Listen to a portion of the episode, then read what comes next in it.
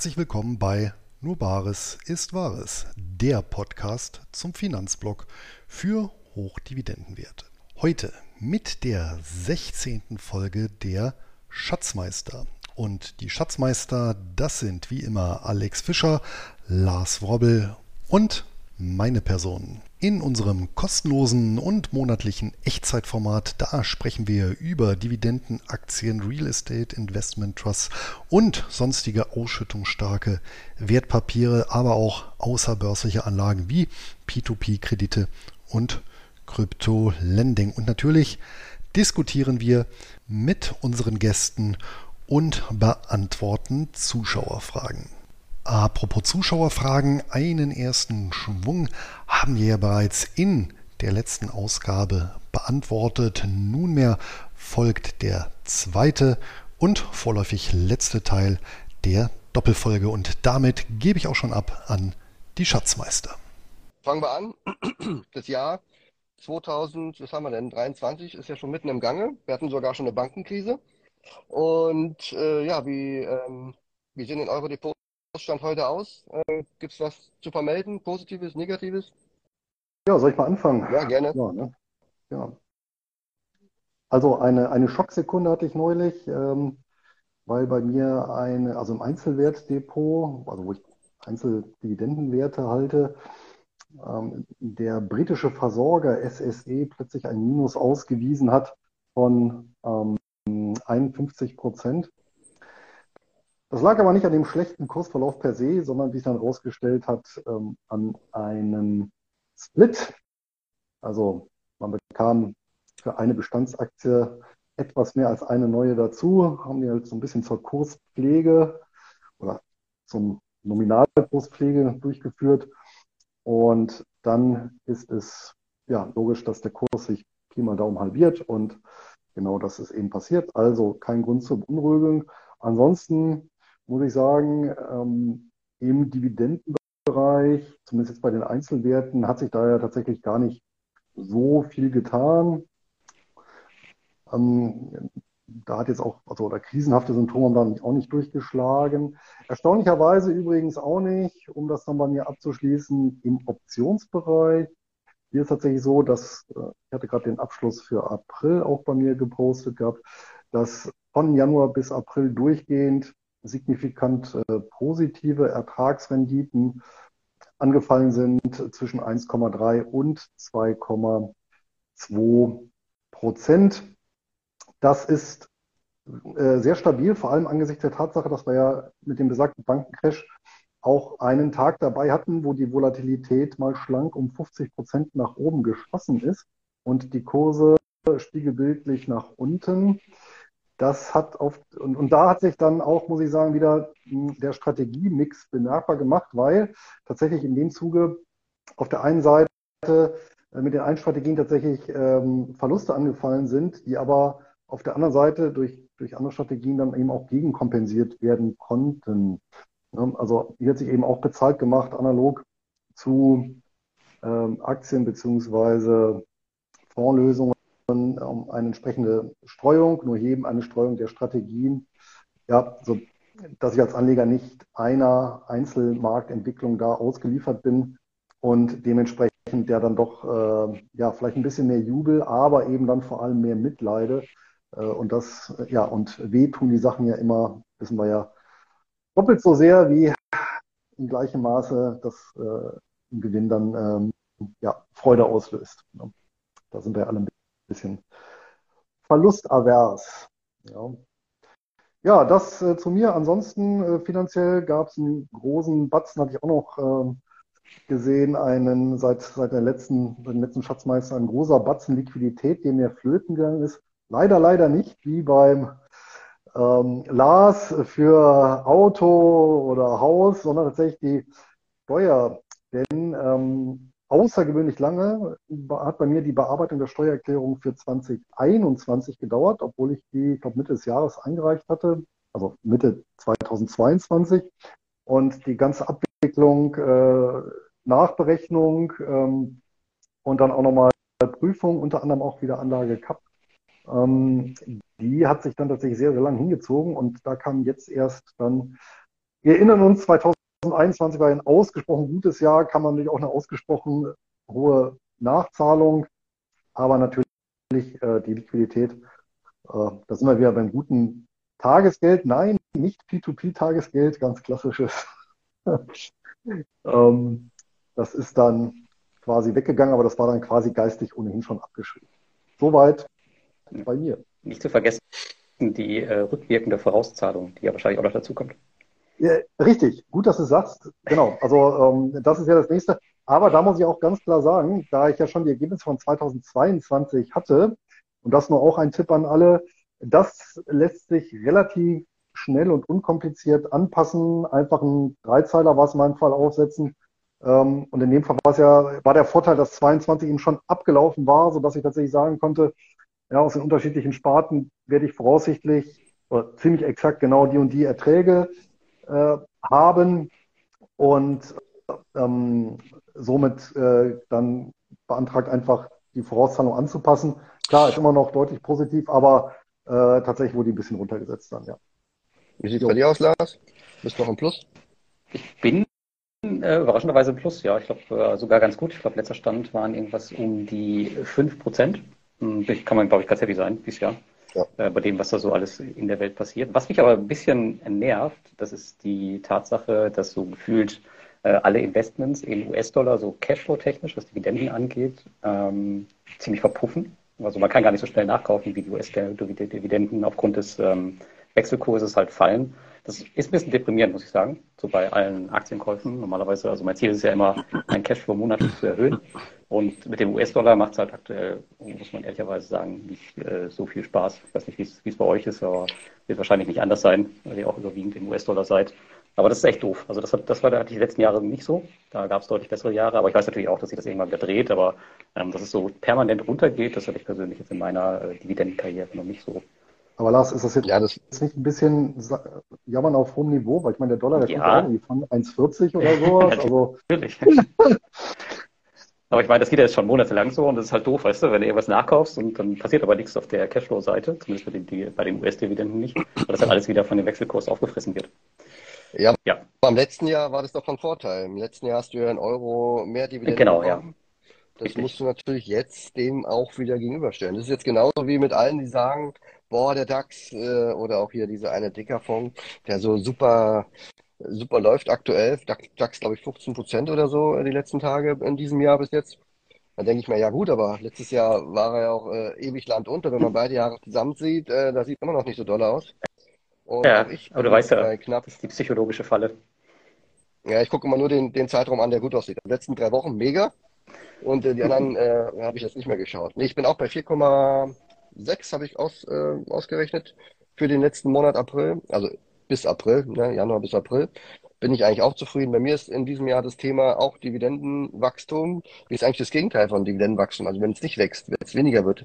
Äh, Dividendenabschmelzung ist bei mir. Schrumpfung. Dividendenschrumpfung. Schrumpfung habe ich, ja. Also ähm, das ist bei mir aktuell so ein Thema.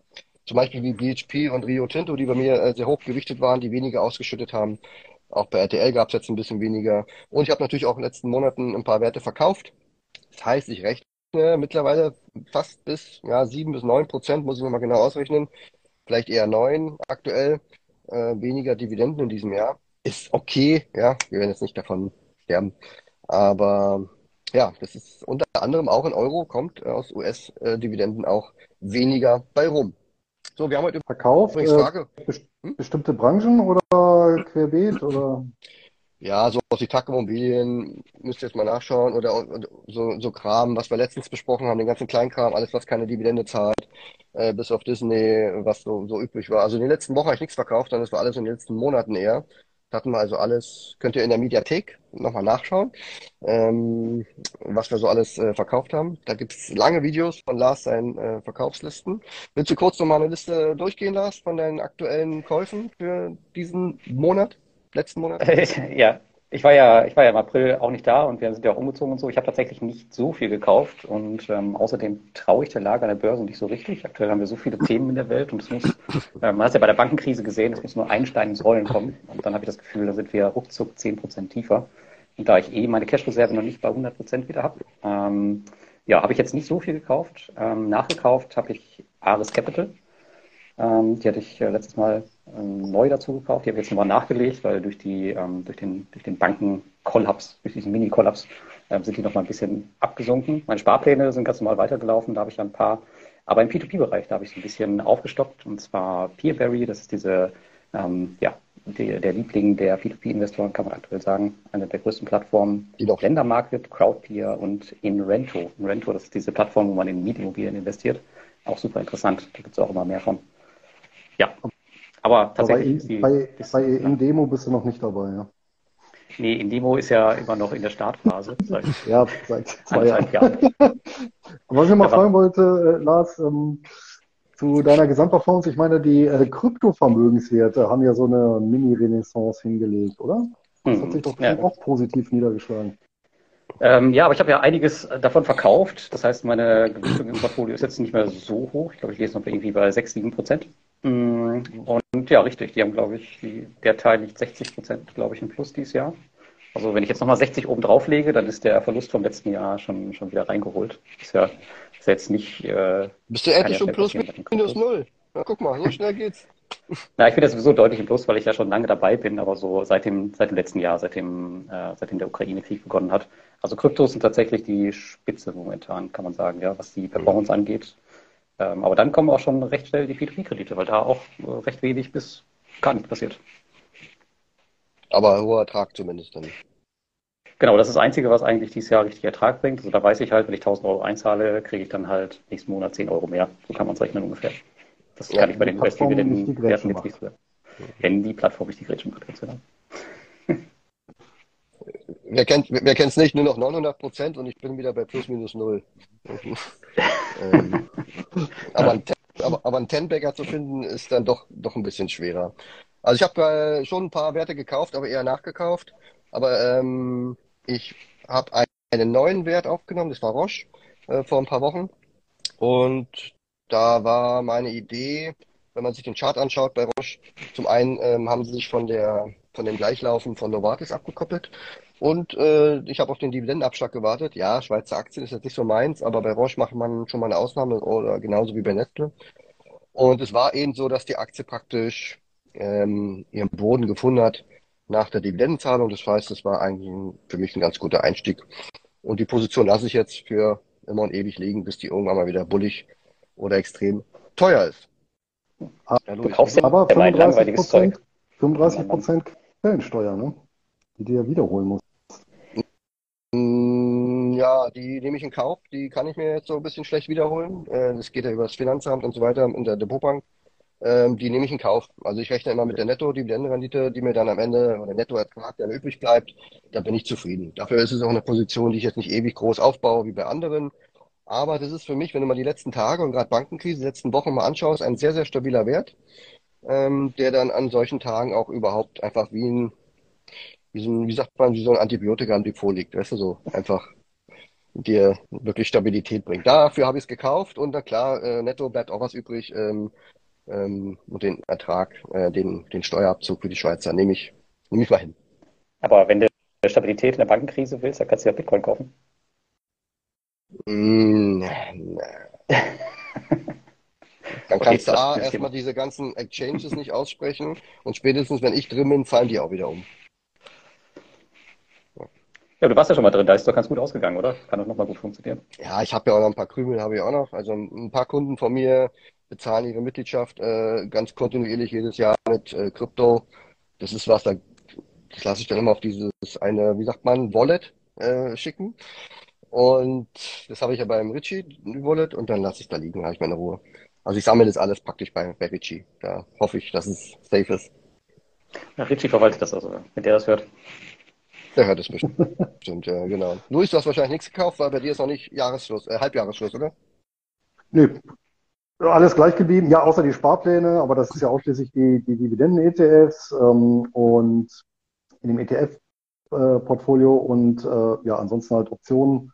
Da ist querbeet, äh, ganz kurze äh, bis Laufzeiten bis halt so ja, 40 Tage und gerade die kurzen Laufzeiten haben natürlich jetzt in, in, in der Phase eine relativ, die relative Stabilität reingebracht, ne? weil dann hast du halt bleibst du eben auch von solchen Risiken verschont, ja, wenn es halt mal kracht.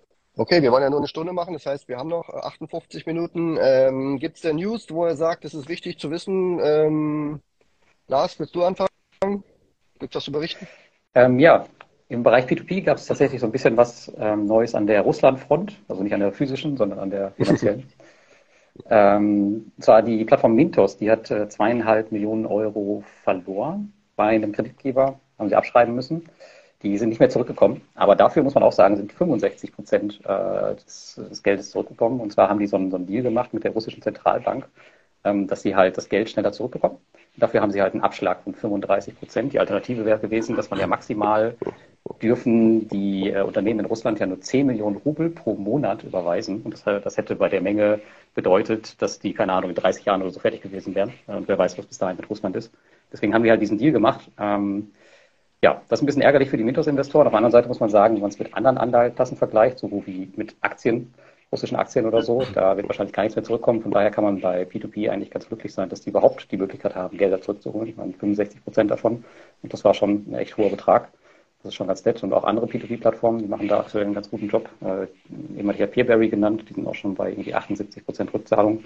Also ich denke mal, hm, die P2P-Investoren kommen bei der ganzen Russland-Sache doch mit einem blauen Auge davon. Ja, also die Quote finde ich schon sensationell hoch, muss ich sogar sagen. Total. Ja, aber trotzdem, weißt du, wie ja. das ist. Äh, alle Investoren beschweren sich, haben Geld verloren, was ist das für ja. Scheiß und so. Ne? Also, wenn, wenn ich in Anführungsstrichen Russland gewesen wäre, hätte ich irgendwie 10 bis 20 Prozent angeboten erstmal. ja. ja. Also 65 finde ich schon extrem viel. Ja. Genau, ja. Und ansonsten gibt es noch ähm, eine, eine Veranstaltung im, für P2P-Investoren, und zwar in Riga am 1. und 2. Juni, das äh, FinFellers-Event. Da kann man ganz viele P2P-Plattformen treffen und mich auch. Ich werde mitmoderieren. Äh, wer da Bock hat auf ein bisschen Riga, ein bisschen die Stadt angucken und so, ist immer eine Reise wert auf jeden Fall. 1. und 2. Juni. Ja, das waren so meine News. Okay. Luis? Ja, ich habe eine äh, Sache, die gerade ganz frisch aufgepoppt ist. Und ich sag mal, wer kennt es nicht? Man bucht ein ganz teures Coaching, ja, für, für einen hohen vierstelligen Betrag. Und dann bereut man das dann doch nach einer Weile und denkt, Mist, wie komme ich raus? Ja, äh, für all diejenigen äh, gibt es jetzt einen Silberstreif am Horizont. Und zwar gibt es ein ganz frisches Urteil vom Oberlandesgericht in Celle. Und zwar haben die geurteilt am 1., oder das Urteil ist vom 1.3.2023, wer es nachlesen will, unter dem Aktenzeichen 3U85-22. Ja, aber auch wenn das Urteil jetzt ein paar Tage alt ist, das ist erst jüngst veröffentlicht worden. Und da ging es genau um so einen Fall eines ja, Hochpreis-Coachings, das kennen wir ja aus der Finanzszene. Wobei anhand der Fallbeschreibung war es jetzt kein Finanzcoaching, sondern da ging es dann eher um ein Vertriebscoaching. Aber ähm, die Elemente, die dabei waren, die kennen wir eben. Ähm, sowas mit wöchentlichen Live-Calls, ähm, WhatsApp-Support, Mitgliederbereich, ähm, ja, äh, Verkaufsprozess, Optimierung und Skalierung etc. pp. Ähm, also ähm, durchaus Elemente, sage ich mal, die eins zu eins äh, analog, ja, wir aus unserem Bereich kennen. Und da gab es beim Amtsgericht Stade eben das, das erstinstanzliche Urteil. Da hatte eben genau der Käufer dieser, dieses Coachings geklagt, er ja, sieht nicht ein zu bezahlen nach einer Weile, das ist ihm doch zu teuer und er fühlt sich so ein bisschen über den Tisch gezogen. Und der Anbieter hat natürlich gesagt, nee, äh, ist nicht so. Das Amtsgericht Stade hat schon gesagt, nein, ähm, dass der Käufer kann quasi zurücktreten, beziehungsweise äh, der Vertrag ist nicht nichtig. Äh, und zwar, die haben noch begründet mit Sittenwidrigkeit, weil die gesagt haben, ähm, das ist äh, vom Preis her einfach so exorbitant hoch und, und ähm, hält den Vergleich von anderen ähm, Bildungsangeboten um den Faktor 10 nicht stand. Ja, und damit haben wir eben den Paragraph 138 BGB. das ist eben äh, ja, der, der Vertrag wichtig ist wegen Sittenwidrigkeit. Dagegen ist der Verkauf des Coachings nochmal Vorgang, landete eben in Zelle und die haben gesagt, ja, das Ding ist also im Prinzip nicht nur sittenwidrig, beziehungsweise damit haben sie sich dann, ähm, so ich das gelesen habe, nicht weiter beschäftigt, weil die noch was ganz anderes gesagt haben und das finde ich halt ganz ähm, interessant. Die haben nämlich begründet, dass dieses Coaching, so wie es aufgebaut ist, letztendlich ein, ähm, ja, ein Fernunterricht ist und zwar ähm, entsprechend des ähm, Fernunterrichtsgesetzes, also es gibt tatsächlich in Deutschland ein Gesetz zum Schutz der Teilnehmer am Fernunterricht, heißt das komplett. Ähm, und da ist es eben auch, ähm, wenn eben ein Fernunterrichtsvertrag äh, zustande kommt und der Anbieter oder der Veranstalter keine Zulassung hat, ja, wir kennen das, gibt ja so ein Siegel, das habt ihr vielleicht auch schon mal gesehen bei Weiterbildungsveranstaltungen, dann ist dieser Fernunterrichtsvertrag auch nichtig. Und das äh, Oberlandesgericht in Zell hat eben gesagt, ja, also vom Aufbau her ist dieses Coaching nichts anderes als eben so ein Fernunterricht, fällt eben unter das Gesetz.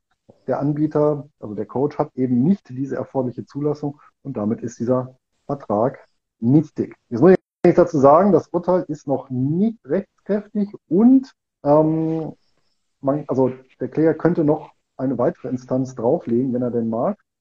Ähm, aber ich sag mal, das ist natürlich schon mal so eine Richtung, in die es geht. Ähm, ja, da können sich jetzt alle Zuschauer mal so ihre Gedanken dazu machen und die Anbieter von solchen Leistungen daneben auch demnächst. Ja. Also ist schon dann ein entsprechendes Risiko mit drin, wenn schon solche Urteile im Raum stehen und die nicht später kassiert werden sollten. Mensch, und was hast du jetzt gemacht, so Luis? Was hast du jetzt gemacht, Luis? Hast du es zurückbezahlt oder wie bist, habt ihr euch geeinigt? ist ja nichtig. Nichtiger heißt, ich muss so gestellt werden, als wenn der Vertrag nie zustande, also nie abgeschlossen worden wäre. Ja, ist natürlich schade ja. jetzt für dich. Ne? Ja.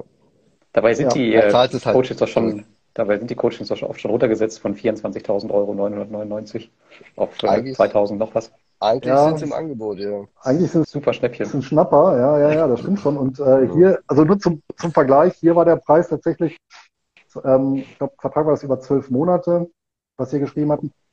Und pro Monat eben, ähm, genau, äh, 2200 mhm. Euro netto, ja, also 200.000 Euro brutto. Ähm, genau, für so einen Jahresvertrag. Ne? Wo wir, also, wo, wo wir gerade bei deinen Coachings sind, äh, Luis, äh, die erste Frage oder die nächste Frage kann ich dir gleich geben. Wird es demnächst wieder ein Online-Seminar zum Thema Optionshandel geben? Großartige Überleitung, Alex. Ja, das ist jetzt kein Coaching, sondern ein, ein, eine Vortragsveranstaltung, die fällt ja nicht runter. Ähm, ja, also ich würde mal sehen, ähm, ich habe jetzt bewusst das erste Halbjahr mal das äh, tatsächlich die, die, die Veranstaltung mal runtergeschraubt. Aber Jetzt habe ich tatsächlich die eine oder andere Anfrage. Das heißt, ich werde auf jeden Fall auch im zweiten Halbjahr was anbieten und es wird auf jeden Fall zwei neue Formate angeben. Das kann ich auch schon mal sagen. Einmal mit dem Anton mache ich so ein Einkommensinvestoren Bootcamp am 9.9.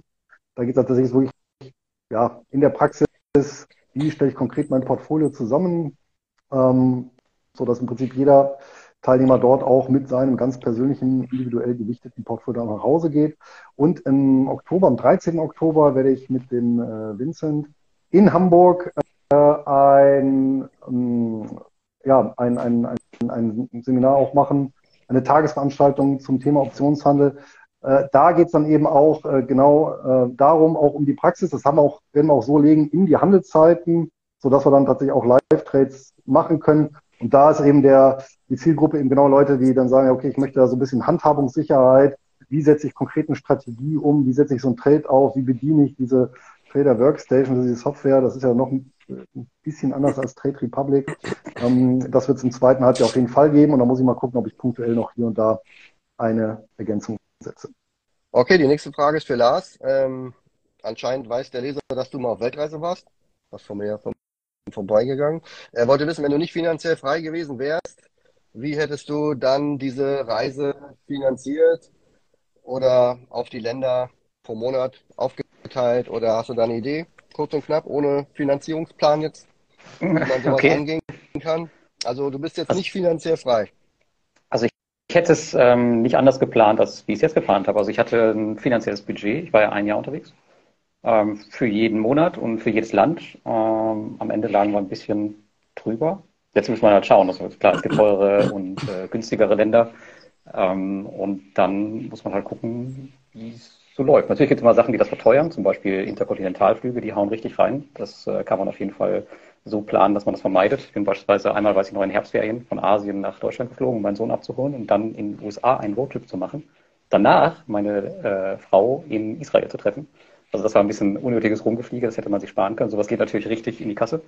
Ähm, aber ansonsten einfach eine Planung machen und dann versuchen, äh, die flexibel anzupassen auf der Reise. Also muss man halt schauen, wie viel Geld man losreisen will. Heute ist wahrscheinlich ein bisschen teurer als damals. Ich glaube, wir sind damals mit 40.000 Euro losgereist für das Jahr zu zweit. Also das hat ganz gut ausgereicht eigentlich. Und mit 60.000 zurückgekommen, oder? ein bisschen, lag ein bisschen drüber. Ähm, weiß ich nicht, 44, 48 oder sowas. Aber war alles noch im Rahmen. Ja, ich finde auch so Budgets machen, machen pro Land dann immer Sinn. Äh, in den einen Ländern günstiger, in den anderen teurer. Und am Ende des Jahres hast du so einen, so einen Mischpreis. Ähm, also ich finde so, die Kosten sollten je Land ähm, verteilt werden und nicht jeden Monat 2000 oder pro jedes Land 2000. Äh, das ähm, macht, glaube ich, auch wenig Sinn. Aber gut, was sage ich? Ich habe ja keine Weltreise gemacht. Also bei uns hat es gut geklappt. Also wir konnten das halt immer äh, dann flexibel anpassen von Land zu Land. Klar, wenn du jetzt irgendwie, weiß ich nicht, drei Monate in Japan bist oder so, da wirst du dann, äh, das, wird die Kasse schnell leer. Aber keine Ahnung. In anderen Aber du, Japan war, Japan war gar nicht so teuer, fand ich. Also, keine Ahnung. Du warst du nur, ein, ähm, warst du nur einen Tag da, oder? Äh, ich war zwei Tage da. Ähm, aber das, was ich so alles gesehen habe, war irgendwie ganz normale Preise. Also ich habe jetzt natürlich kein Hotelzimmer gehabt, aber da gibt es wahrscheinlich in Tokio oder auch im Land in Kagoshima auch nochmal Unterschiede. Aber grundsätzlich ist mir da irgendwo nichts aufgefallen, wo ich dachte mir, meine Güte, Döner ist aber teuer in Japan. Ja? Also sowas äh, ist mir, äh, habe ich nicht gesehen, ja. Äh, die nächste Frage ist an mich. Ähm, da kennt anscheinend jemand mein Depot. Dollarabwertung hattest du ja schon angesprochen.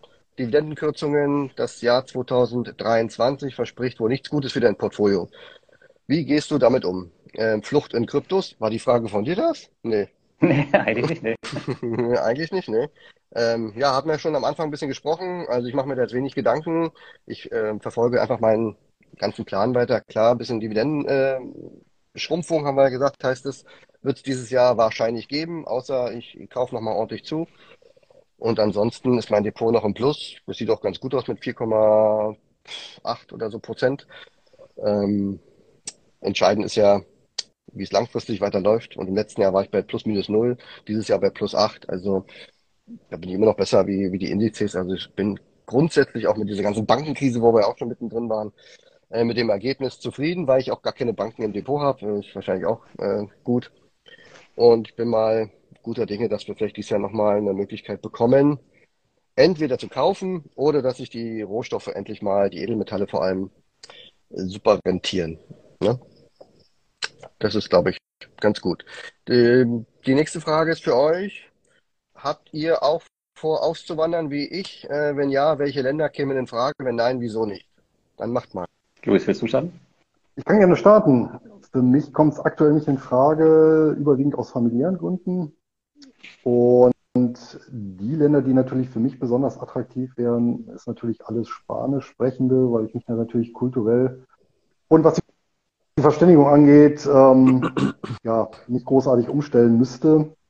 Und ähm, ein besonderer Favorit von mir wäre tatsächlich Nordportugal, also wirklich ganz, ganz am Norden, direkt an der spanischen Grenze. Zum einen, weil ich dann quasi ein Katzensprung zu meiner spanischen Heimat das Ganze wäre aber ich in Portugal dann eben auch noch durch dieses äh, spezielle, ja, ich nenne es mal in Anführungsstrichen Rentnerprogramm, ähm, gibt es auch ein Kürzel für, NRS heißt das. Ähm, wenn man eben als Nicht-Portugiese, kann man eben dort äh, zehn Jahre Steuerfreiheit ähm, für, also für ausländische Einkünfte ähm, erwirken. Und das wäre natürlich ein sehr, sehr attraktives Programm eben in Kombination ähm, mit ähm, Kapitaleinkommen, mit äh, gegebenenfalls ähm, Online-Einkünften und ja, in einer wunderbaren Region, die auch touristisch nicht überlaufen ist. Das ist ja auch mal so ein Punkt. Ähm, ja, wo man, was auch quasi so ein bisschen zweite Heimat ist. Ne? Also das, das wäre tatsächlich so eine, so in die Richtung könnte das, könnte das was sein. Aber wie gesagt, äh, fest auf jeden Fall jetzt äh, die nächsten fünf Jahre eher nicht. Wenn nicht was ganz Dramatisches passiert. Und die letzten zehn dann in Portugal. Bin ja noch jung. Und kurz bevor du nach Portugal Außerdem, gehst, werden wir ähm, ich habe schon, über, Nee, der, der, der, der Punkt ist ja, ähm, es gibt ja mittlerweile, ich, ich glaube, Griechenland hat ein ähnliches Programm eingeführt, da führt das gerade ein, Italien auch. Das heißt, man kann dann tatsächlich so Rentner-Hopping könnte man dann ja auch machen. Ne? Dass man sagt, okay, so ein paar Jahre nimmst du das Programm mit, dann das, dann das. Ne? Natürlich gut, dann hast du natürlich das Thema mit der Sprache, die ist dann wieder anders. Aber gut, ein Tod muss man dann immer sterben. Ja, genau. Hast ein bisschen Zeit, die zu lernen. Wie mit, ja. mit der polnischen Pflegekraft. Und du, Lars? Ja, also aktuell kommt es auch nicht für mich in Frage, aber ähm, langfristig vielleicht schon. Also aktuell ist halt meine Familie hier. Äh, meine Frau ist ja auch angestellte Lehrerin, also kommt für mich absolut nicht in Frage. Ähm, aber ich muss auch sagen, ich habe ja jetzt mit Mexiko Land Nummer 54 besucht und ich habe schon echt viele Länder gesehen. Und ich finde viele Länder zum Besuchen schön. Aber ob ich jetzt da wohnen und leben möchte, gerade in den heißen Ländern, hm, irgendwie nicht. Also ich brauche irgendwie Jahreszeiten. Das kommen nur ganz, ganz wenige Länder in Frage. Also ich mag ja total gerne die britischen Inseln auch, äh, Irland, Schottland. Äh, Norwegen wäre ein Kandidat. Japan finde ich auch total toll, aber da wird es, glaube ich, schwer, einfach ähm, zu wohnen und äh, einzuwandern. Das ist, glaube ich, nicht so einfach.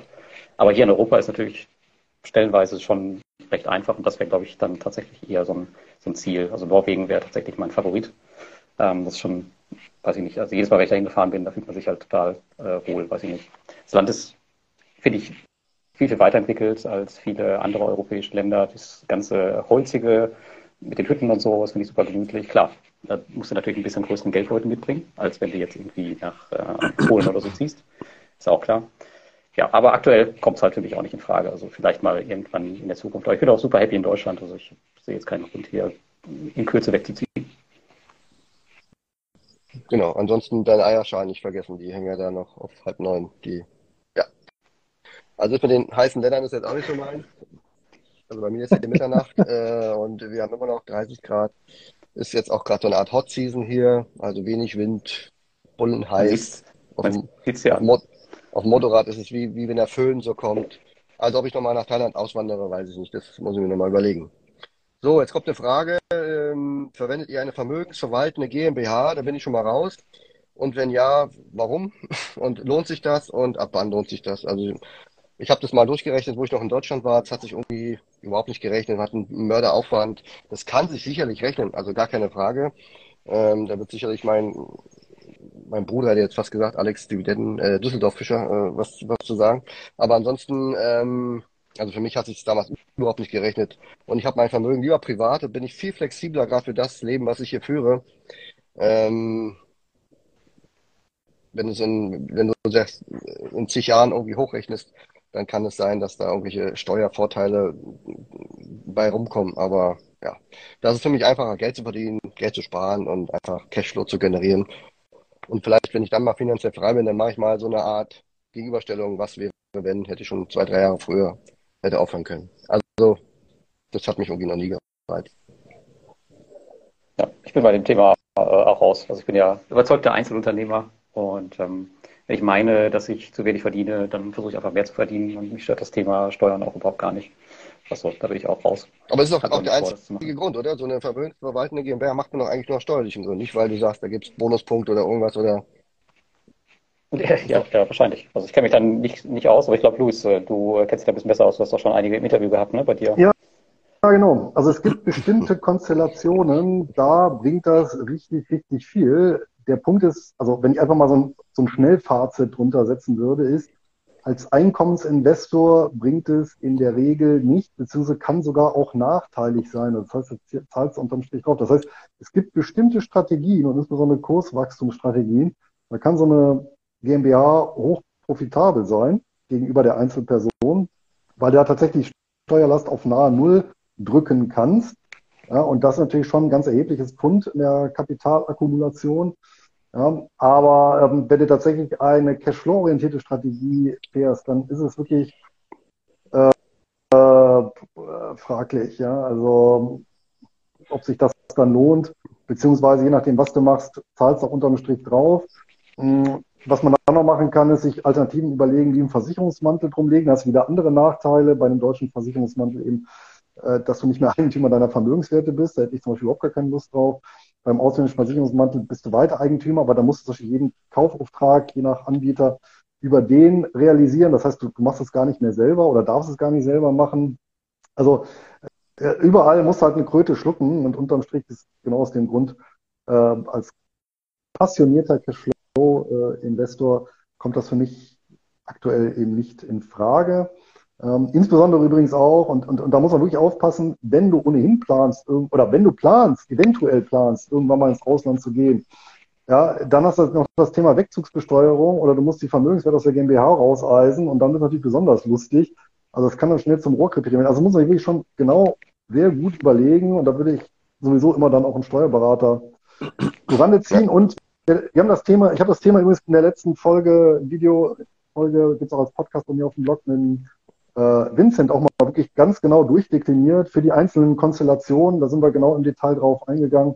Wie gesagt, bei mir zum Nachhören auf dem Podcast, das ist bei mir nachzulesen im Blog, ähm, war jetzt im, im April ist die Folge erschienen. Also keine Partners okay. Holding. Nee. Nur eine LTD irgendwo, LLC. Aber da sollten wir ja nicht drüber reden, haben live, hat er ja gesagt. Okay. Äh, die nächste Frage, da könnt ihr mal gucken, wer die gerne beantworten will. Eigentlich ähm, eine gute Idee. Da hat jemand einen Kredit zu 2,5 Prozent laufen und tilgt den wohl mit 400 Euro. Und er könnte den jetzt schneller abtilgen mit weiteren 400 Euro und fragt jetzt, ob er die anderen 400 Euro lieber schon ansparen soll, Rendite machen soll, weil ja doch 2,5 Prozent ja mittlerweile schon fast ein Schnäppchen ist. Also mehr hat er nicht geschrieben. Ich weiß nicht, ob es fürs Auto ist oder irgendwelche Schulden, sonst was, für, für was auch immer. Normalerweise bin ich immer der Meinung, ähm, Schulden erstmal abzahlen, so schnell wie es geht. Aber wenn natürlich die Schulden wenig kosten im Verhältnis zu, zu zu den aktuellen Konditionen, könnte man durchaus, wenn man natürlich mit dem anderen Geld irgendeine Rendite erzielt, ist ja momentan auch schwierig, ähm, sichere Rendite zumindest, ähm, das dann alternativ anlegen. Wie seht ihr das? Also ich bin ja auch ein großer Freund äh, von Krediten, allerdings nur, wenn ich sie selber besitze. Äh, von daher wäre ich jetzt auch auf deiner Seite ähm, erstmal den Kredit abzahlen und danach dann irgendwann anzufangen zu investieren. Der Grundphilosophie schließe ich mich uneingeschränkt an ein also ich, gehe sogar so weit zu sagen, also wer, wer irgendjemandem Geld schuldet, kann ja im Kern nicht äh, finanziell frei sein, ja, weil da tatsächlich eben eine, eine Verbindlichkeit im Nacken hast. Also äh, jemand, der dich potenziell am Schlawittchen hat, also auch wenn du die Mittel hast, das zu tilgen, ja, also das bereitet, also mir persönlich bereitet sowas immer ein unangenehmes Gefühl, ja, also ähm, da muss man einmal in sich reinhorchen. Und das andere ist natürlich, äh, wenn du das Gefühl nicht hast, dann würde ich es einfach ganz streng ökonomisch sehen. Gibt es eine Anlage, wo ich mehr als 2,5 Prozent bekomme, mit dem entsprechenden Sicherheitsgrad, falls ja, mach das, ja, dann gilt nicht extra, aber falls du eben dieses Gefühl hast, ja, fühlt sich nicht gut an, ich will schuldenlos werden, ich will niemanden haben, dem ich, ja, der, der bei mir ja anklopft und sagt, ich, ich will jetzt Geld von dir haben, weil das mir schuld ist, dann würde ich es tilgen. Ähm, Jetzt eine Frage, weil du hast es gerade angesprochen, Luis, äh, du bist ja älter. Wie gedenkt ihr, euer Geld anzulegen, wenn man in ein höheres Alter kommt? Also noch höher, als wir alle drei zusammen äh, jetzt schon sind. Und vielleicht äh, nicht mehr täglich gewillt ist, die Märkte zu beobachten. Also ich glaube, das, was wir alle so machen, ist schon so ein bisschen aktiver Ansatz. Ähm, auch wenn der Luis äh, nur alle halbe Jahre aktiv wird, aber ich denke mal, du wirst trotzdem einen Überblick haben oder dich mit Werten beschäftigen, auch aufgrund deines Projekts und so. Also ich denke mir auch, ich weiß auch nicht, wie lange ich noch ähm, ja, mit 80 werde ich jetzt vielleicht keinen Telegram-Kanal mehr haben oder so. Aber ja, ich glaube, je älter man wird, desto eher liegt der Fokus auf Cashflow und auf Sachen, die ich mir nicht anschauen muss. Also das sind eben Aktien, die seit vielen Jahren laufen, auf die ich mich verlassen kann. Und da gehe ich einfach davon aus, wenn ich einmal im Jahr da eine Abrechnung kriege, dass das alles guter Dinge ist. Aber es ist auch ein Hobby und ich denke, wenn ein 80-Jähriger äh, weiterhin angeln geht, dann werde ich auch als 80-Jähriger weiterhin in mein Depot jeden Tag gucken, Quartalszahlen lesen oder vielleicht mal ein bisschen was riskieren. Das wäre sicherlich auch noch mein Ansatz. Ansonsten würde ich die Aktivität auf ein Minimum reduzieren. Ja, ihr habt dann nichts dazu zu sagen, oder? Doch, aber ich meine, bei mir ist ja letztendlich beim, bei meinem rein Dividendendepot ja genauso. Die, die, die laufen ja alle auf Autopilot und das ETF und das Einzelwertportfolio, das, das mache ich ja tatsächlich aus Berichtsgründen. Also für den Blog gucke ich da halt monatlich rein und äh, äh, berichte darüber. Ja, äh, müsste ich ja nicht. Also das könnte ich tatsächlich so durchlaufen lassen. Und tatsächlich war mit zunehmendem Alter das Thema, dass ich eben den Teil des Vermögens anwachsen lasse, der im Prinzip nominal etwas stabiler angelegt ist. Ja, sei es jetzt eben beispielsweise eben in T-Bills oder eben in, in, in konservative Preferred um eben nicht diese ganz extremen Schwankungen zu haben auf der einen Seite, aber auf der anderen Seite da eben noch Optionsgeschäfte draufzusetzen, um dann eben den Ertrag zu haben. Das wird sich dann im Alter herausstellen, ob ich dann noch sage, ob ich Lust habe, ja, den Terminmärkten was zu machen, weil das natürlich schon eine aktive Bewirtschaftung ist, ja, so, so, so eine Art Mini-Business, was jeden Tag ein bisschen Zeit frisst, zwar nicht viel, aber halt schon ein bisschen und man muss ja noch konzentrieren, ob ich dann im hohen Alter die Lust drauf habe, weiß ich nicht, aber solange ich Lust drauf habe, werde ich sicherlich weitermachen. Und von daher bin ich quasi so aufgestellt, dass ich das bis ins Grab so durchexerzieren könnte. Also ich werde mein Portfolio, glaube ich, ähm, auch eigentlich immer, weiter eindampfen und immer mehr auf Sammelanlagen setzen, was im, was im Bereich Börse angeht. Ähm, die sind schon pflegeleichter im Allgemeinen, da muss man sich auch nicht ganz so viel Gedanken drüber machen. Also der, das, das Thema Einzelaktien glaube ich nicht mehr, dass ich das noch machen werde, wenn ich ein bisschen, bisschen älter bin. Bei P2P weiß ich nicht genau. Das äh, kommt äh, stark darauf an, wie weit, äh, wie stark ich noch in dieser Szene drin bin. Ich meine, aktuell habe ich ja auch noch einen Einfluss auf die Unternehmen und ähm, kenne viele auch wie meine Westentasche, kann man sagen. Aber das ist natürlich auch nicht so ganz so passiv, aber das würde ich auch eher in den Bereich ähm, Hobby stellen, das macht halt auch super Spaß, mit denen zu arbeiten, zu sehen, wie sich die Plattformen über die Jahre und dann vielleicht Jahrzehnte entwickeln und dass man da halt einen gewissen Anteil dran gehabt hat. Aber ansonsten versuche ich auch mein Portfolio eigentlich so simpel wie möglich aufzusetzen, jetzt schon. Ähm, klar, ein, Spiel, ein paar Spielereien sind immer noch dabei, aber trotzdem soll es halt möglichst pflegeleicht sein, dass man auch noch Zeit für andere Sachen hat und sich nicht immer nur um sein Portfolio kümmert. Ja, Urlaub wäre doch mal schön. Ja, ähm, bleiben wir mal bei P2P Niklas, da kannst du gleich weitermachen. Äh, P2P hat ein Leser schon festgestellt, hat er höheres Risiko als ein breiter Welt-ETF. Und er fragt jetzt, ob du, wir, äh, reicht ja, wenn du da antwortest, wir haben ja keine Ahnung von P2P, ähm, ob du da eine langfristige ähm, höhere Gesamtrendite von P2P gegenüber dem, ich sag mal, Welt, Welt-ETFs siehst. Was auch immer genau das ja, ist ist natürlich immer ein bisschen schwierig, weil es gibt ja bei P2P jetzt keinen kein Index oder so, äh, mit dem man das vergleichen könnte. Das heißt, jedes Portfolio ist äh, hoch individuell. Und es kommt natürlich zu Ausfällen. Das heißt, der, der eine kann eine 15% Rendite haben und der andere hat minus 60. Deswegen kann man das so, weiß ich nicht, äh, nicht sagen, ob das eine dann besser ist als das andere.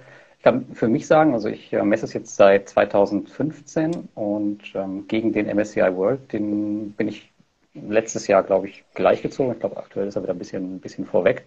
Also da könnte ich mir schon vorstellen, dass ich den knacke. Ähm, aber das halt, das kannst du halt nicht pauschal sehen. Also ähm, ich bin, bin kein Renditejäger in P2P, aber ich kenne durchaus Leute, die deutlich mehr Rendite machen als ich war. Aber die beschäftigen sich halt auch den ganzen Tag damit und betreiben Handel auf Zweitmärkten oder so. Also ich glaube, es ist schon durchaus möglich, den äh, zu schlagen, aber das hat dann nichts mit passiv zu tun. Ja, und natürlich ähm, erhöht sich dadurch auch das Risiko. Also muss man schon ähm, wissen, was man tut. Das sind natürlich auch zwei Anlageklassen, die ich, also es ist eigentlich unsinnig nee. oder unzweckmäßig, die gegeneinander laufen zu lassen. Ja? Also, Eben, ja. Naja. Weil, die, weil, die, weil, weil, weil so, wie gesagt, das eine ist ja Fremdkapital, das andere Eigenkapital, das hat ja, verfolgen ja ganz andere Zwecke. Also das ist so ein bisschen Äpfel mit Birnen. Ich denke, die Frage kommt daher, du hast 5000 Euro, willst jetzt irgendwas richtig machen und sagst A oder B, was, was hat die besten Chancen, dass vielleicht nach zehn Jahren eine bessere Performance dasteht. Ja, das eine macht 100, das andere 105, ist jetzt schwierig zu sagen. Ähm, denke ich auch. Also es, am Ende geht's um eine breitere Portfoliomischung vielleicht. Also es ist ja nicht entweder oder. Also wenn, wenn solche Fragen bei mir auch mal kommen, dann denke ich immer, wer entweder oder stellt, muss sich entscheiden oder hat wirklich ein kleines Depot, ja. Und ähm, normalerweise sagt er, nimm doch von beiden, aber dann halt einen kleinen Teil Risiko und einen größeren Teil eher dann ETF und sicher. Aber ja, Luis, äh, ja, nee. ja, mach weiter. Nee, erzähl. Ich ins, ins Labern. Ja, okay. Ja, also ähm, ich, ich sehe es ja immer wieder bei mir auch in den YouTube-Kommentaren oder in, in Blog-Kommentaren, dass es halt immer wieder verglichen wird. Und ich glaube, das hängt so ein bisschen mit dieser Renditeerwartung von den durchschnittlich sieben Prozent am Aktienmarkt zusammen. Mhm. Und damit wird es halt oft verglichen. Und äh, viele sagen halt, wenn, wenn ich jetzt eine Plattform habe, oh, die hat ja nur 6,75 Prozent, dann ja, mhm. kann ich ja besser einen MSCI World oder sowas nehmen. Und daher kommen, glaube ich, immer diese Vergleiche. Nehme ich gleich äh, Ich sehe es halt immer wieder, aber ja, genau. Aber du hast schon recht, im Prinzip macht es keinen Sinn, weil das halt äh, komplett unterschiedliche Anlageklassen sind mit äh, unterschiedlichen äh, Elementen, die man oh. so miteinander vergleichen kann. Also, also es wird ja noch offensichtlicher, wenn man sagt, ja, ich vergleiche es einfach mit einer Immobilie. Ja, das sind ja wirklich fundamental andere Anlageklassen, mit, auch mit einem völlig anderen, völlig andere Anforderungen an den Anleger. Ja. Also von daher, ich, ich finde es mh, schwierig, das in den Topf zu schmeißen. Also muss ja, also vor allem ist das wieder von das Pferd nach hinten aufgezäumt. Also muss erst mal gucken, was willst du überhaupt, ja? Also was, was bezweckst du überhaupt mit deiner Geldanlage? Und da muss es langsam runterbrechen. Ganz am Ende steht dann letztendlich, welche Anlageklassen legst du ja ins Portfolio und in, in welcher Aufteilung. Oder welches Risiko kannst du überhaupt aushalten nachts? Wenn ja, genau. 800, ja, 899 Euro investiert in irgendwas und dann schreibt der Lars Newsletter, in Aserbaidschan ist irgendwo ein P2P-Shop explodiert. Da, uh, weißt du, da musst du aushalten können. Ne? Da steckt schon, steckt schon viel drin. Äh, ich habe eine Frage zu Online-ETF. Hatten wir die beim letzten Mal schon, Luis? Weil die Fragen sind jetzt durchaus auch vom letzten Mal. Hatten wir Online-ETF ähm, empfohlen? Da fragt jemand, ob du einen empfehlen kannst.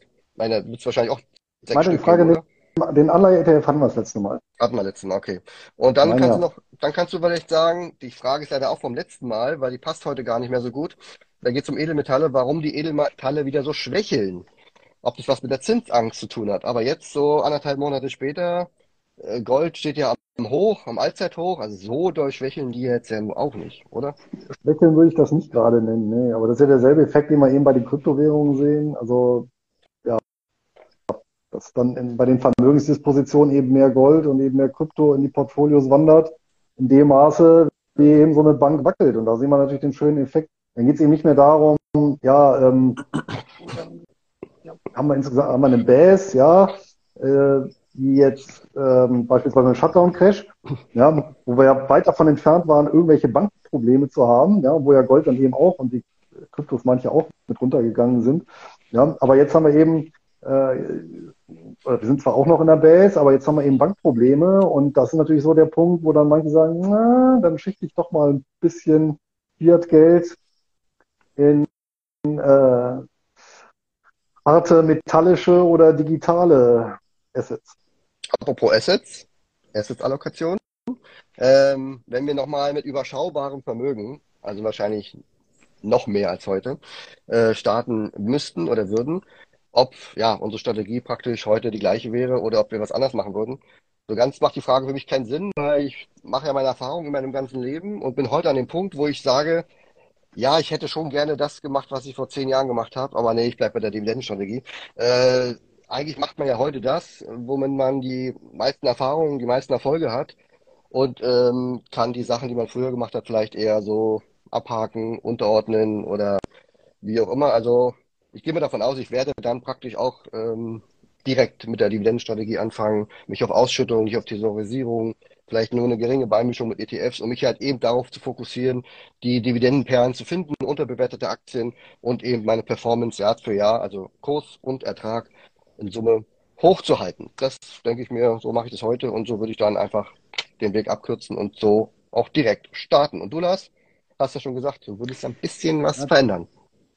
Ja, die Frage auf die Antwort, äh, die Antwort auf die Frage äh, ist zu lesen in oder nachzuhören in, äh, in der letzten Folge der Schatzmeister ab Minute 34. Das war das, oder? Ich wollte auch gerade sagen, kommt, ja. kommt mir so bekannt vor, ja. Ja, ich hatte es gerade nochmal aufgerufen wegen des äh, ETFs. Wir hatten äh, das letzte Mal beantwortet die Frage nach einem ETF mit Dividendenwachstumswerten. Äh, das, das, die Frage ja, nach, einem, nach den Anleihen hatten wir nicht. Aber Alex, Gut, kein Problem, es war bei dir und spät. Ja, der Ton war auch schlecht jetzt mal bei mir jetzt. Ich fand es nicht verstanden. Ja, aber Online-ETF hast du jetzt auch keinen, wo du sagst, ja, wenn dann, nee, ne, es halt, gibt es bestimmt noch mehrere. Also ja, äh, wer mag äh, bei mir im ETF-Portfolio, da habe ich auch berichtet über äh, in meinem Blog äh, oder berichte regelmäßig drüber, da ist einer drin von JP Morgan oder auf dem JP Morgan Index von iShares ist der ähm, auf, auf äh, Staatsanleihen aus Schwellenländern, die aber in Dollar denominiert sind. Das ist so die einzige Anleihebeimischung, die ich habe. Ansonsten halte ich Anleihen beispielsweise vom von T-Bills dann lieber direkt als über einen ETF. Jetzt hoffe ich, dass ich heute die gleiche Antwort auf die Frage davor gegeben habe wie beim letzten Mal. Da können wir nochmal reingucken. Ich bin zuversichtlich. anders erzählen. ähm, wenn ihr jetzt eine Position aufmacht, ja, also was auch immer, ähm, geht es nicht um die, um die Assets, sondern einfach nur eine Position. Äh, wie legt ihr eure Zielgrößen fest? Also macht ihr da mal mehr rein oder weniger rein? Also Einmalkauf, Sparplan, Tranchen. Gibt es da irgendwas, wo du sagst, da gibt es so eine Faustformel? Ähm, sollte jetzt nicht zu lange ausufern, aber habt ihr da irgendwie was? Oder machst du zum Beispiel, Lars, jede Aktie oder jede Sammelanlage mit äh, 500 Euro oder machst du schon ein bisschen höher? Also ich habe da tatsächlich so zwei Sachen, auf die ich achte. Einmal muss es natürlich zum Gesamtportfolio passen mm, oder zu, dem, zu der, zu der Asset-Klasse, wo ich anlege. Ansonsten, was ich immer ganz gerne mache, gerade bei den P2P-Plattformen, dass ich mir bestimmte Auszahlungsziele setze, dass ich jetzt sage, ich baue das ähm, Portfolio jetzt so weit auf, dass ich jetzt, ähm, keine Ahnung, 100 Euro von P2P-Plattform XY im Monat habe und dass da dann halt Schluss ist. Ähm, je nach Zinssatz, die liegen ja alle recht nah beieinander, hat man dann, gleicht sich das ungefähr aus. Klar, bei, bei den Aktien muss jetzt schauen, wenn du jetzt jemanden hast mit äh, 2% Dividendenrendite gegenüber jemandem mit 11, da wird's dann, da ist der Rahmen dann ein bisschen größer, da musst du ein bisschen, brauchst ein bisschen mehr Kohle für 100 Euro. Aber das sind so zwei Sachen, auf die ich ganz gerne achte. Und gerade dieses Auszahlungsziel, das ist auch was, was mich unglaublich motiviert, diese Positionen aufzubauen. Ähm, und was dann halt auch äh, automatisch dafür sorgt, dass dein Portfolio so ein bisschen diversifiziert ist und auch deine Einkommensströme. Okay. Ja. So, Luis Ansatz. Ich halte kurz. Ich halte es ganz, ich halte ganz einfach. Äh, in allen meinen Portfolios mache ich eine ganz, also so eine äh, 1 durch N Diversifizierung. Ja, also diese naive Diversifizierung. Das heißt wirklich jede Position Ziel gleich groß. Und das hilft mir dann tatsächlich beim Rebalancieren einmal im halben Jahr ganz erheblich, weil ich ja dann sofort sehe, okay, wo muss ich drauflegen oder ja, wo äh, wenn es ganz, ganz gut läuft, kann ich auch mal Teilverkäufe realisieren. Genau. Mhm.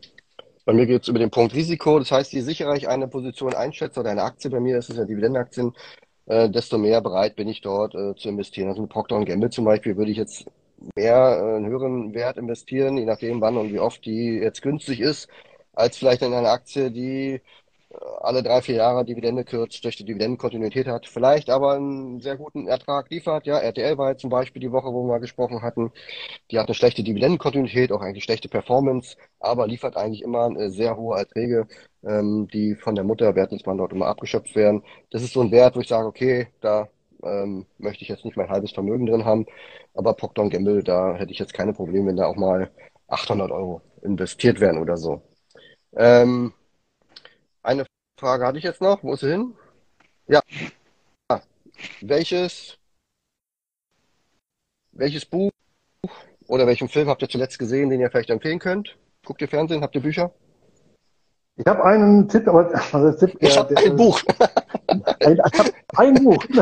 Nein, aber weil, weil wir gerade doch über Vermögen im Alter gesprochen und Vermögensverwaltung äh, im Alter gesprochen haben. Also ein, ein Film, den ich mir tatsächlich als Tipp mal angeguckt habe, und der ist so sensationell gut gespielt, ähm, weil der mich wirklich, also da, da, da mich wirklich, der, der Hauptcharakter hat mich aufgrund dieser wirklich abgrundtiefen äh, Verdorbenheit äh, wirklich auf die Palme gebracht. Also, da, also da habe ich wirklich Hassgefühle auf den Charakter bekommen. Und das ist der Film, ich glaube, den gibt es bei Netflix, I Care a Lot. Und äh, spielt in den USA und ähm, ist eine Frau, die äh, mit einer Ärztin kooperiert, die natürlich Schmiergelder bezahlt, die dafür sorgt, ähm, die medizinische Gutachten schreibt über alte, vermögende Leute, die eigentlich fit sind, äh, wo die Frau dann aber vor Gericht erwirkt, dass sie dann die gerichtliche Betreuerin wird.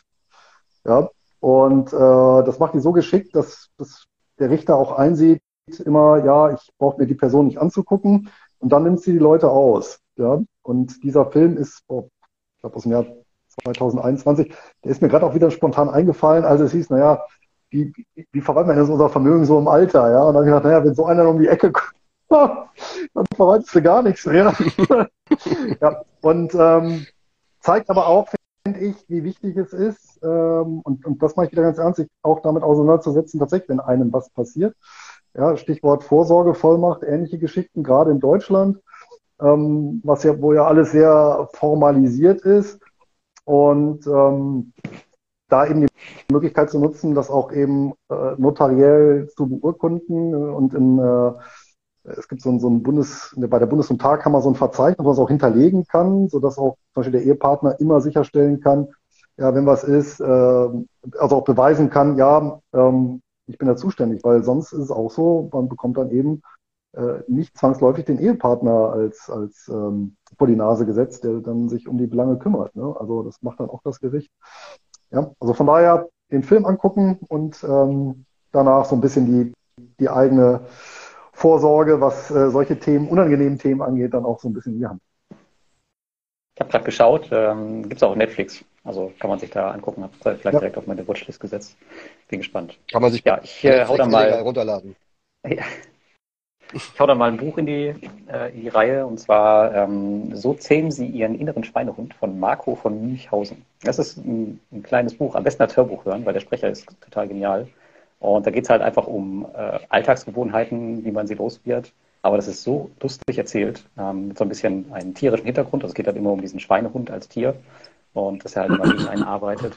Also kann ich auf jeden Fall empfehlen. Sehr, sehr kurzweilig, kann man sich auch mehrfach anhören. Da sind so viele Tipps drin, die man halt im Alltag umsetzen kann. Also habe ich mit Sicherheit schon 10, 20 Mal gehört, das Buch. Super cool. Ja, also der Zusatz war übrigens noch, äh, wenn möglich nicht aus der Investment, ähm, aus dem Investmentbereich, aber hat ja äh, perfekt gepasst. Ja. Äh, oh ja. Ich äh, habe hab jetzt, ich hab jetzt kein Buch ähm, und ich möchte jetzt auch gar nicht die ganzen Dokus, die ich in den letzten äh, Monaten Reisedokus gesehen habe, weil wir halt viel auch in Asien unterwegs waren, Japan, Südkorea. Da habe ich echt viele äh, Reisedokus gesehen und ich finde es immer sehr interessant. Was ich euch empfehlen kann, ist der, ist ein Comedian, der Herr Schröder äh, weiß nicht, ob ihr den kennt, äh, Herr Schröder, Korrekturensohn heißt der. Nee, der Herr Schröder, Korrekturensohn. Äh, nein, auch nicht. Äh, der ist ein sehr, sehr cooler Sache. Ich habe, glaube ich, seinen gesamten Instagram-Kanal komplett einmal durchgeschaut.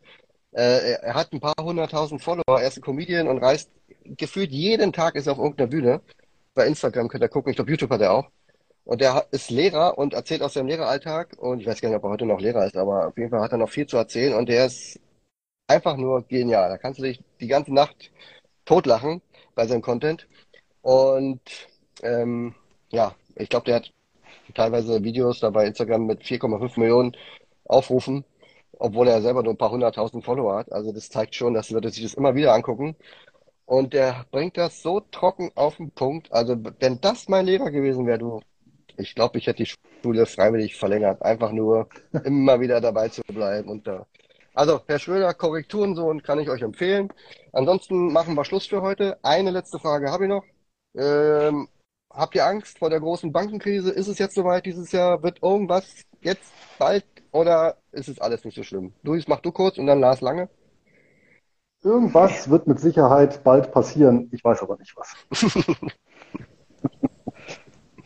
ja, also ich, ich glaube, die Wahrscheinlichkeit ist ziemlich hoch, dass irgendwas passiert. Ja. Also ich habe eben schon gesagt, ich, äh, ich halte mein, mein Geld so ein bisschen äh, auch zusammen, weil es sind halt so viele Sachen, wo einfach eine Kleinigkeit jetzt viel auslösen kann. Ähm, aber wenn du das aber klar, kann auch alles. Ne? Genau, ja. Ähm, aber es kann auch alles gut gehen. Also weiß halt nicht. Also ich bin da auch ganz zuversichtlich, dass wir Probleme kriegen werden. Und deswegen äh, schauen wir mal, ob das vielleicht beim nächsten Mal ein Thema ist. Also wir hatten noch Fragen zu mobilen Aktien, vielleicht Bankaktien. Wenn ihr wollt, dass wir äh, bestimmte Themen besprechen in den nächsten drei, vier Wochen, dann schreibt uns gern mal, also den Luis oder den Lars oder auch mir. Ansonsten mein Vorschlag, vielleicht machen wir mal was mit Banken oder Immobilienaktien oder nicht nur Aktien, Thema Banken und Immobilien. Dann ähm, ist es vielleicht auch mal äh, was Aktuelles. Ansonsten in diesem Sinne für alle, die da waren, vielen Dank. Euch beiden auch, Dankeschön. Und jetzt gehe ich nochmal duschen und dann war es das für heute. Für morgen. Ist ja, bei uns bis schon Hast es geschafft? Also wird geschafft, ja. Also, dann. Und denk mal beim Finanzcoaching nach. Aber nur reduziert. Finanzcoaching. Hochpreis-Finanzcoaching. Also schönen Abend euch und macht's gut. Macht's gut. Ciao, ciao. Tschüss.